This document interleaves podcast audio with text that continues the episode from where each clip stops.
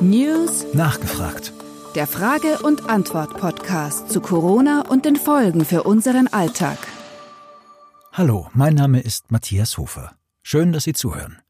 In dieser Episode aus München zugeschaltet ist der Philosoph Adriano Manino. Er hat zusammen mit seinem Kollegen Nikhil Mukherjee ein Buch verfasst mit dem Titel Covid-19 Was in der Krise zählt über Philosophie in Echtzeit. Guten Tag, Herr Manino. Schön, dass Sie sich Zeit genommen haben. Ja, guten Tag. Ähm, vielen Dank für die Einladung. Sie forschen im Bereich Risikoethik. Was genau versteht man darunter? Genau, die Risikoethik ist ein äh, Teilbereich der Ethik, ähm, der sich mit der Frage befasst, wie wir vernünftig und ethisch vertretbar Entscheidungen fällen können, in Situationen, die von Unsicherheit geprägt sind. Ja, Risiko wird manchmal mehr oder weniger synonym verwendet ähm, mit Unsicherheit. Oft geht es auch um Unsicherheiten, die Schadensfolgen ähm, betreffen, also Schäden, die eintreten könnten auf individueller Ebene oder auch auf, äh, auf kollektiver. Mhm. Ja, in letzter Zeit gab es viel Anlass für Sorge, Angst oder bei manchen sogar Panik. Wo äh, würden Sie sagen, verlaufen die Grenzen zwischen Sorge, Angst und Panik? Mhm. Ja, das ist, äh, das ist eine gute Frage. Ähm, ich glaube, man könnte da lange auch in die begrifflichen Details gehen, aber vielleicht eine, eine Bemerkung insbesondere zum, zum Panikbegriff. Ich fand das gerade im Corona-Kontext fand ich den öffentlichen Diskurs dazu nicht immer glücklich. Ja. Ähm, ich glaube nämlich, es gibt eine, eine, eine Form von Vernunftpanik, wenn man so will, die durchaus rational sein kann. Ja. Panik ist auch eine evolutionär sehr, sehr alte Emotion. Wir teilen sie mit, mit vielen anderen Tieren der Homo sapiens gehört ja, wie wir seit Darwin wissen, auch ins Tierreich. Ähm, wir sind sicher sehr, sehr spezielle, besondere Tiere, Tiere mit äh, besonderen Fähigkeiten, aber Tiere sind wir eben auch. Und Panik gehört mit zu unserer emotionalen Grundausstattung. Ein Tier, das nicht in der Lage ist, Panik zu empfinden, wird nicht sehr lange überleben. Ja, also Panik hat einen hohen adaptiven Wert. Ein Tier, dass vielleicht kognitiv äh, die Gefahr wittert, ähm, aufgefressen zu werden von einem Beutejäger, aber dann emotional nicht adäquat, das heißt hier panisch reagiert, ja, das würde sich vielleicht eben nicht hinreichend schnell in Sicherheit bringen. Deswegen fand ich diese Diskussion durchaus etwas unglücklich. Ähm, gerade eben, wenn man einen risikoethischen Blick hat, scheint mir die Emotion durchaus auch äh, nützlich sein zu können. Denn ähm, im Rahmen einer vernünftigen, angewandten Risikoethik geht es oft darum, ähm, vorausschauend und risikoabsichernd zu handeln, also sich abzusichern gegen Risiken, selbst wenn sie vielleicht unwahrscheinlich sein mögen. Ja? Und ähm, hier können durchaus auch Emotionen eben einer kontrollierten Panik ähm, wichtig sein. In der derzeitigen Situation ist natürlich äh, vorausschauendes Handeln auch in der Politik gefragt. Der österreichische Bundeskanzler Sebastian Kurz wurde vor kurzem damit konfrontiert, dass er gesagt habe, dass die Menschen vor einer Ansteckung Angst haben sollen. Wie ist Angst in diesem Kontext zu sehen? Es gibt ja Stimmen, die sagen, damit hätte man größere Panik verhindert. Mhm. Ähm, ja, eben, ich glaube, es ist nie vernünftig, also ob es um Angst geht, Panik, ich meine, die, die begrifflichen Grenzen sind hier auch zum Teil unscharf und äh, da gibt es natürlich eine gewisse Willkür, äh, wie wir das definieren wollen. Ähm, aber ich glaube durchaus, dass Angst vor schlimmen Konsequenzen gerechtfertigt sein kann wenn man, wenn diese Emotion nicht dazu führt, dass man nicht mehr kontrolliert ähm, handeln kann. Das ist natürlich immer wichtig, ja, dass man sozusagen die Kontrolle über das eigene Handeln ähm, und über das eigene Nachdenken auch, ja, es sind immer viele Gründe abzuwägen in der Praxis, dass man die nicht verliert. Aber es ist schon so, dass ähm, von, von dieser Krankheit schlimme Schadensfolgen ausgehen können. Die Risiken sind sehr ungleich verteilt natürlich. Es gibt äh, Risikogruppen, die relativ klar benennen kann. Aber dann gibt es eben auch unwägbare Risiken. Ja. Um nur ein Beispiel zu nennen, also wir haben klare Daten ähm, zum Verlauf des ersten SARS-Virus. Ja, äh, das, SARS, das erste SARS-Virus, das 2003 ähm, etwa 800 Todesopfer gefordert hat bei etwa 8000 äh, Infektionsfällen. Ähm, dieses Virus war viel weniger ansteckend, aber dann bedeutend aggressiver in den Konsequenzen. Nicht nur in den tödlichen, sondern auch was die Langzeitfolgen betrifft. Also dort äh, haben wir sehr, sehr gute Daten äh, schon länger vorliegen, die zum Beispiel zeigen, dass bis zu 40 Prozent der entsprechenden Patienten ein chronisches Erschöpfungssyndrom entwickelt haben. Ja? Also wenn man sich chronisch jeden Tag erschöpft fühlt, dann ist das berufliche Leben, das soziale Leben und so weiter womöglich einfach gelaufen. Ja? Also für das berufliche Leben kann ein chronisches Erschöpfungssyndrom fast so schlimm sein wie der Tod. Also die Produktivität, äh, die wirtschaftliche, die kulturelle, die soziale, vielleicht auch eine ethisch-politische Produktivität, die, die einem extrem wichtig sein kann, die stirbt dann möglicherweise. Und jetzt hatten wir bei diesem ersten SARS-Coronavirus das dem aktuellen zweiten ziemlich ähnlich ist. Äh, also da überschneiden sich viele Parameter. Es gibt auch, es gibt natürlich auch, auch Unterschiede. Ähm, insbesondere ist die, die, die Letalität ist natürlich viel tiefer beim aktuellen SARS-Virus. Aber jetzt können wir annehmen, gut, wir hatten 40 Prozent der Patienten, die danach am chronischen Erschöpfungssyndrom leiden.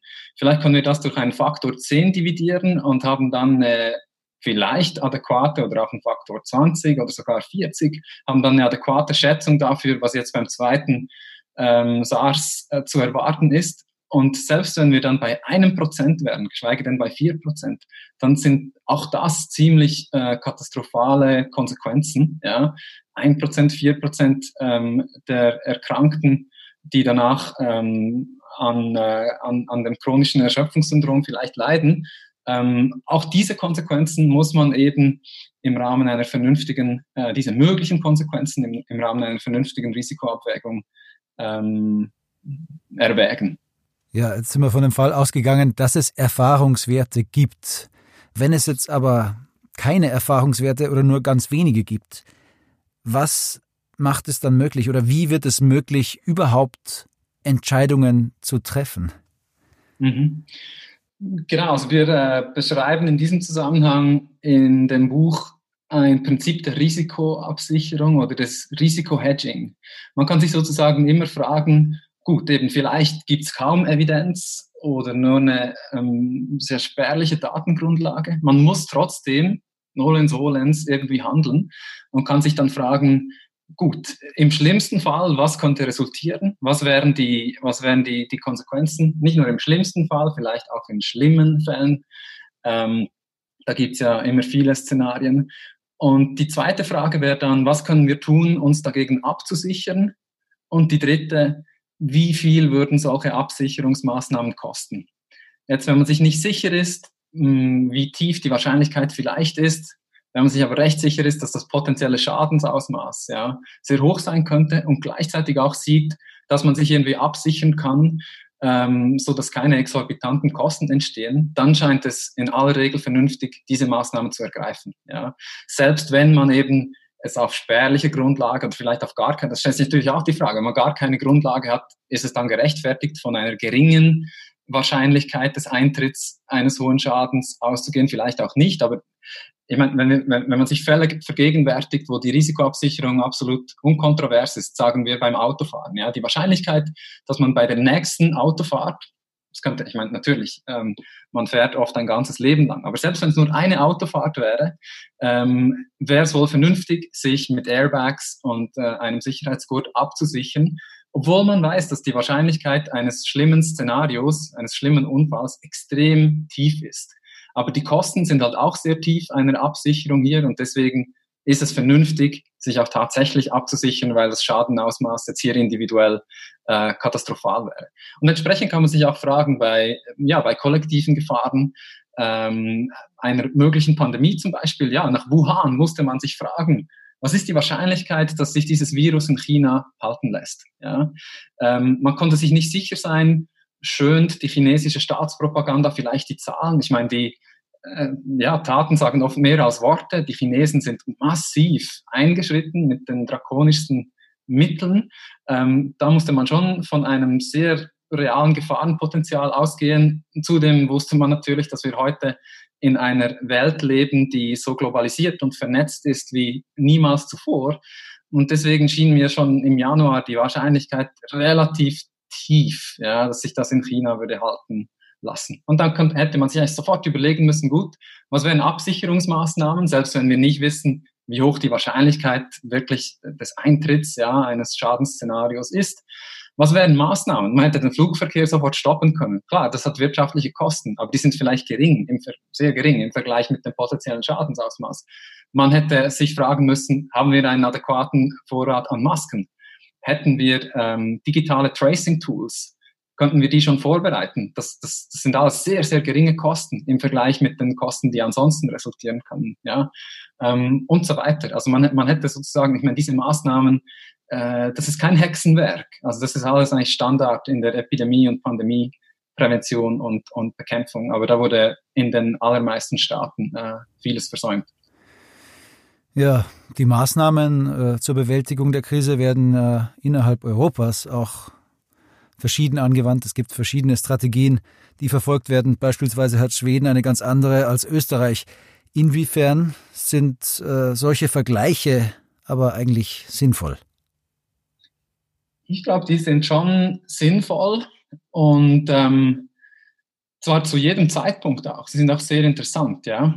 Ähm, ich glaube, aktuell wissen wir noch nicht sicher, welche Strategie sich dann sozusagen ex post in der ähm, Retrospektive als die beste herausstellen wird.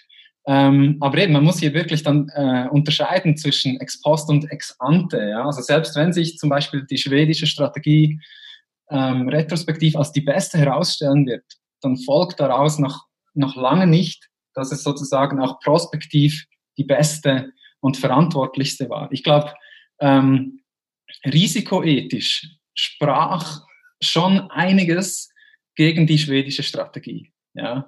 Also man konnte ja nicht mit Sicherheit absehen, wie hoch die epidemische Welle gehen würde. Ja? Und wie schnell auch die intensivmedizinischen äh, Kapazitäten erschöpft sein würden. Das war nicht sicher absehbar. Was man aber durchaus absehbar absehen konnte auch und was sich auch sofort zeigte in Schweden, ist, dass die, die wirtschaftlichen Schäden so oder so, ob mit oder ohne Lockdown oder mit einem, mit einem Lockdown Light, ja, wie er in Schweden ja schon äh, bestand, dass die, die wirtschaftlichen Schäden so oder so erheblich sein würden. Ja.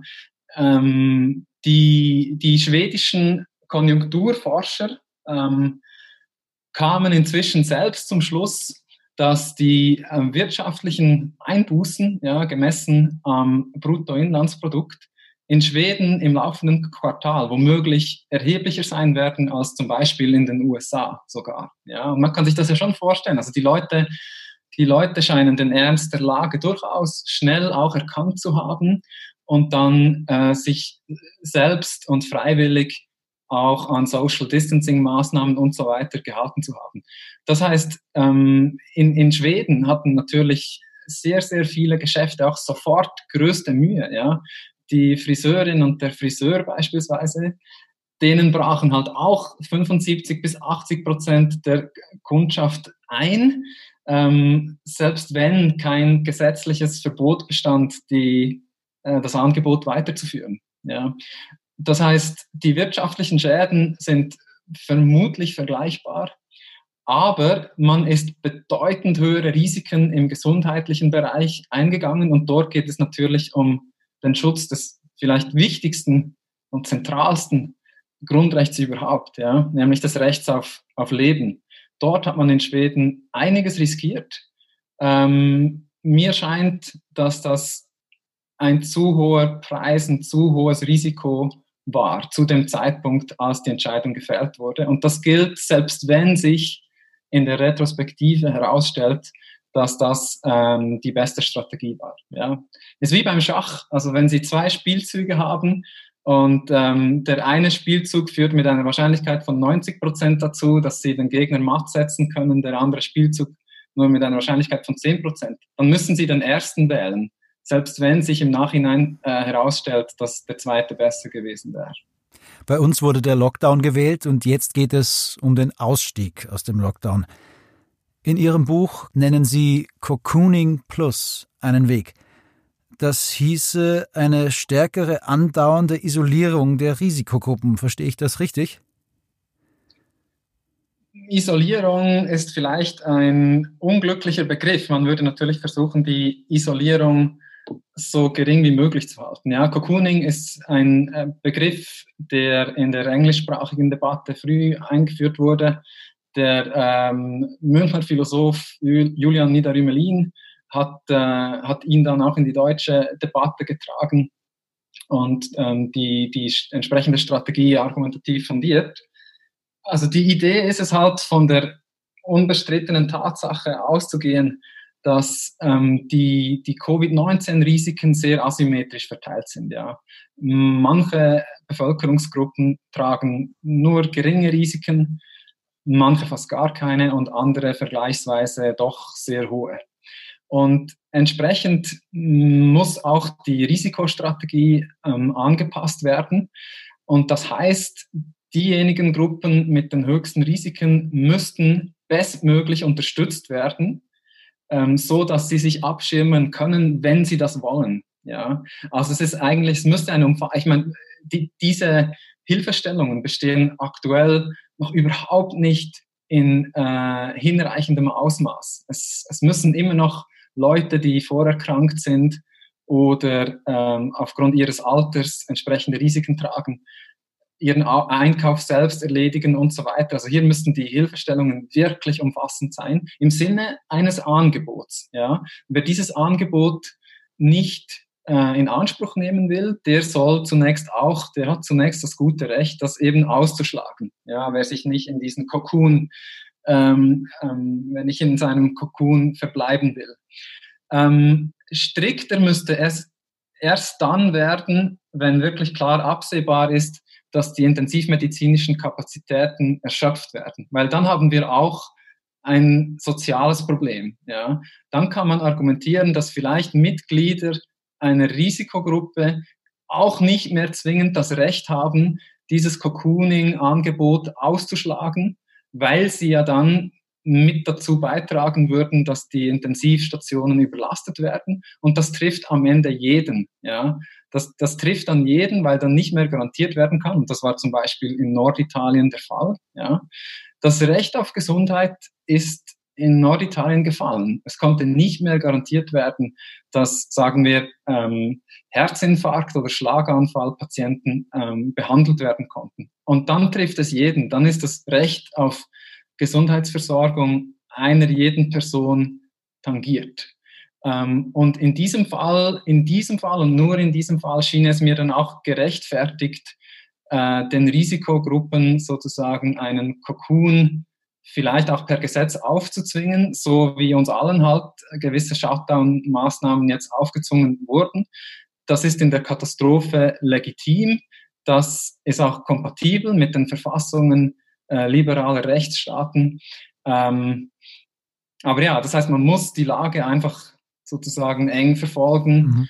die entsprechenden Parameter nicht aus dem Blick verlieren und äh, entscheidend ist eben die Frage nach den, äh, nach den Kapazitäten, nach den freien oder eben nicht mehr in der Intensivmedizin.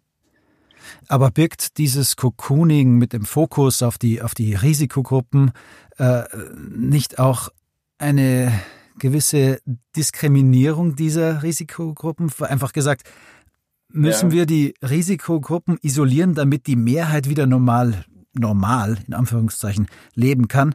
Wäre es da nicht hm. gerechter, wenn alle die Bürde tragen? Die Frage ist, ob ähm, Mitglieder der Risikogruppe sozusagen das Recht haben, anderen indirekt aufzuzwingen, ähm, sich auch in einen Kokon zu begeben, obwohl das vielleicht gar nicht notwendig ist. Ein weiterer Punkt ist natürlich der, dass auch die Mitglieder der Risikogruppen natürlich davon profitieren, dass zum Beispiel die Wirtschaft wieder hochgefahren werden kann. Also am Ende hängt ein, ähm, ein hervorragendes Gesundheitssystem, natürlich auch an einer entsprechenden Wirtschaftsleistung. Aber wie gesagt, ähm, das Cocooning sollte ein Angebot sein. Also das, das soll niemand gezwungen werden. Bis, bis, und das wollen wir nicht hoffen, vielleicht eben doch dann eine Katastrophe sehr absehbar wird in, äh, in der Intensivmedizin. Soweit dürfen wir es nicht kommen lassen. Ähm, aber ich sehe eigentlich keine Argumente gegen ein Angebot. Also das erhöht eigentlich den Freiheitsspielraum auch von Mitgliedern der Risikogruppen, wenn sie dieses zusätzliche Angebot haben. Ja. Und vielleicht auch noch zur Konkretisierung, also was zu diesem Angebot gehört, sind zum Beispiel Filtermasken, also jetzt nicht die, äh, die, die, diese chirurgischen äh, Masken, die ja insbesondere dem Fremdschutz dienen, nicht dem Eigenschutz, sondern echte Filtermasken, die sollten, und das ist noch, äh, das ist noch überhaupt nicht der Fall, die sollten allen Mitgliedern von Risikogruppen in hinreichender Menge sofort zur Verfügung gestellt werden. Ja, weil dann kann man nämlich auch raus. Also wenn man diese Masken, diese Filtermasken korrekt trägt, dann bieten sie einen fast hundertprozentigen Schutz. Und da kann man sich frei bewegen, auch als Mitglied ähm, einer Risikogruppe. Und ich würde sagen, wenn ja, ich meine, eine Maskenpflicht scheint dann vielleicht schon vertretbar, aber vielleicht könnte man sogar sagen, naja, wenn ein Mitglied einer Risikogruppe jetzt sagt, nee, ich, äh, ich will diese Maske nicht aus freien Stücken tragen, dann sollte man das im liberalen Staat vielleicht sogar erlauben, bis die Katastrophe dann wirklich absehbar wird. Ja. Aber wenn, wenn die Katastrophe hinreichend klar, und, und wir sollten hier nicht mit dem Feuer spielen, also sobald man zum Beispiel sieht, zum Beispiel an dem R-Parameter, der Reproduktionsrate.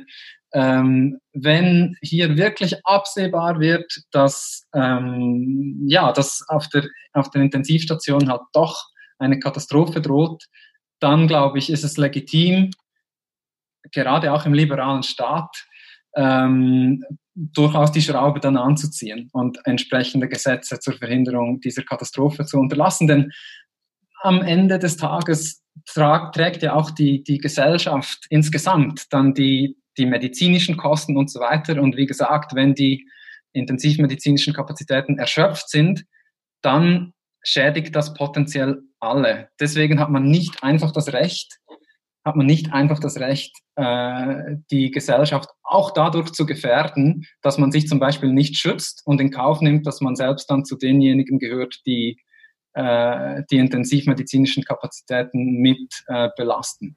Herr Manino, vielen lieben Dank für die, diese Einschätzungen.